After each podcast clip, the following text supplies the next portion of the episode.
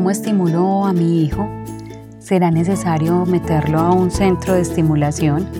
¿Son necesarias las clases extraescolares? ¿Cuándo hacerlo? Estas y otras preguntas las resolveremos en este episodio. Bienvenido, bienvenida. Hola, Nuevamente gracias por estar aquí, por escucharnos desde tantos rincones del mundo. Hoy vamos a hablar de un tema que nos preocupa mucho a los padres y es sobre la estimulación de nuestros hijos, no solamente en la etapa de bebés, sino también en la etapa escolar. Nosotros buscamos actividades extraescolares, los metemos a un curso o al otro con el propósito de mejorar su rendimiento académico y también de darles herramientas que en el futuro les puedan garantizar una estabilidad económica y que nosotros consideramos adecuadas para su desenvolvimiento social. Sin embargo, nosotros a veces en ese afán por garantizarle a nuestros hijos un futuro con estabilidad económica, sacrificamos su estabilidad emocional, mental y afectiva. Les preparamos para un ambiente laboral que desconocemos y que ni siquiera somos capaces de imaginar porque posiblemente las actividades a las que nuestros hijos se van a dedicar no se han inventado, no existen porque el mundo está cambiando permanentemente con la revolución tecnológica asociamos las clases extraescolares con mayor estímulo cognitivo y metemos a nuestros hijos en múltiples actividades que en ocasiones corresponden más a nuestros intereses que a los de nuestros hijos. Y ese es el propósito de este episodio. Te quiero contar mis perspectivas, mis visiones con respecto a este tema. Y te quiero dar herramientas para que también puedas hacer una estimulación adecuada que en realidad si lo pensamos bien no necesitamos de mucho. Hay cierta tendencia a pensar que con más estímulo y mientras más rápido, mayores resultados académicos e intelectuales. Sin embargo, la mayoría de expertos en educación coinciden en que cuando adelantamos en los niños estas etapas que no tocan, los ponemos en una situación de frustración que podrían repercutir sobre su autoestima y afectar el aprendizaje futuro. El niño va a pensar que es incapaz de leer, de sumar, de escribir su nombre, va a pensar que es un tonto solo porque no es el momento para hacerlo.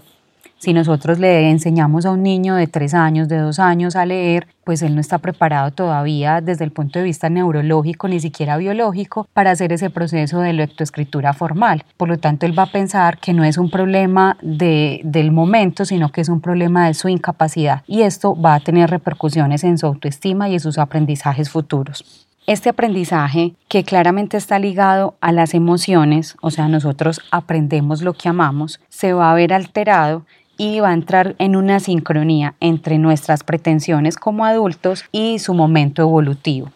Esta es la situación que se presenta cuando empezamos el momento de lectoescritura a los tres años, a los cuatro, a los cinco. Este proceso se debe dar de forma natural y con un contexto propio de la vida cotidiana del niño. La lectoescritura no debería ser un proceso externo que iniciamos los adultos. Cada niño empieza a leer el mundo con sus sentidos, lo empieza a interpretar, a explorar desde que nace.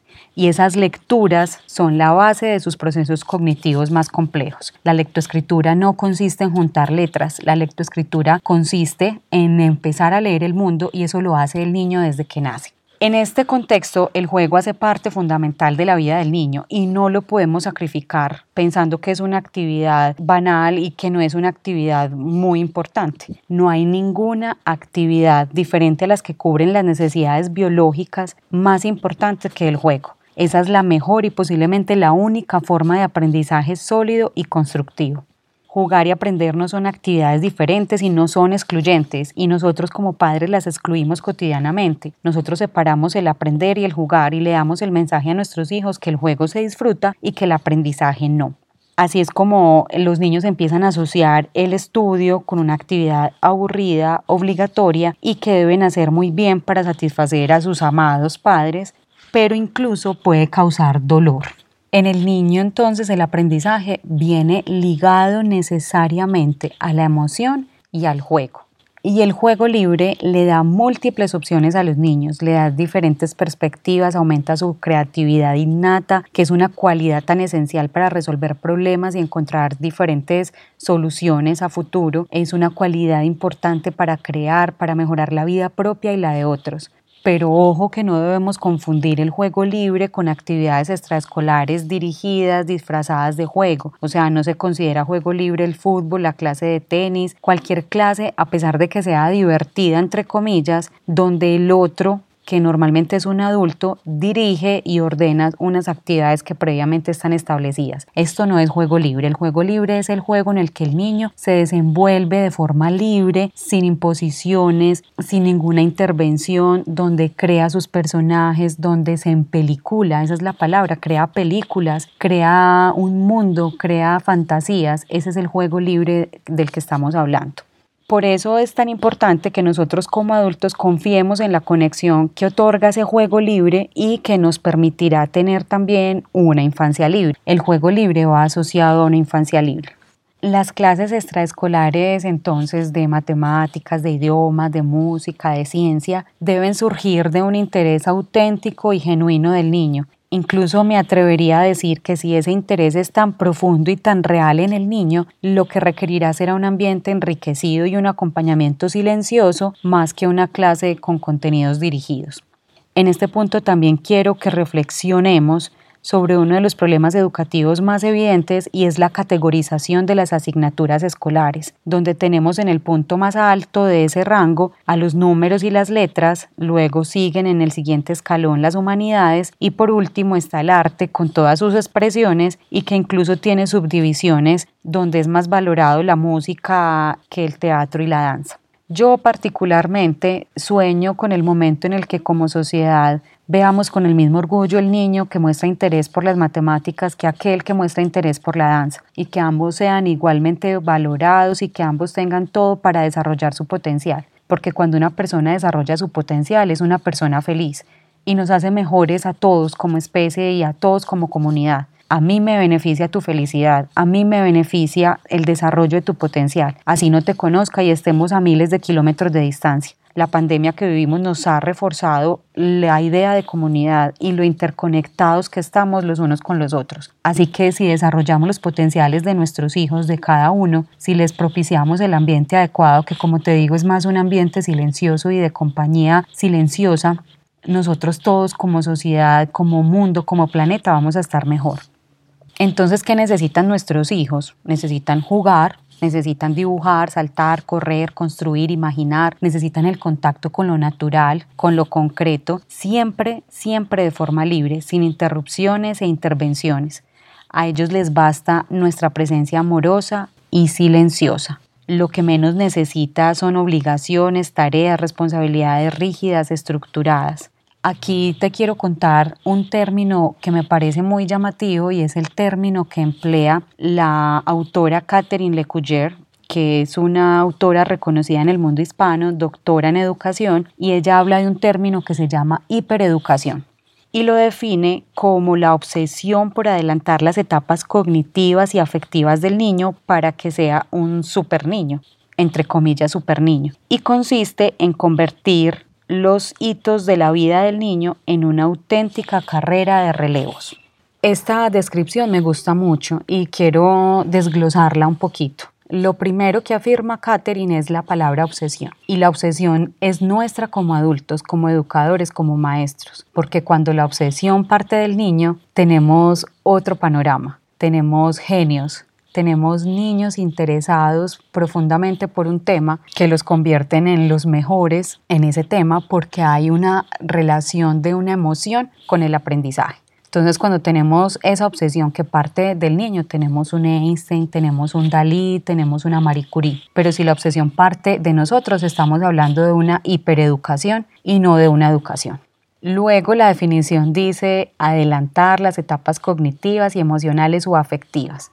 Esto implica llevar a nuestros hijos a un momento para el cual no están preparados. Y ojo que ella no solamente está hablando de asignaturas como matemáticas o ciencias, no solo es enseñar temas o habilidades a una edad que no está adecuada o que o es llenar de extraescolares. También está hablando de aspectos emocionales o afectivos, o sea, forzar para que un niño controle esfínteres cuando no está preparado, forzar a que duerma solo cuando no está listo, también es hipereducación. Y por último, en su definición hace un símil con una carrera de relevos, una carrera contra el tiempo. ¿Es esto lo que nosotros queremos con nuestros hijos? Yo creo que no, porque sería meterlos con una carrera contra el tiempo, contra el otro, contra ellos mismos. Y la vida no se trata de llegar primero, sino de disfrutar el camino.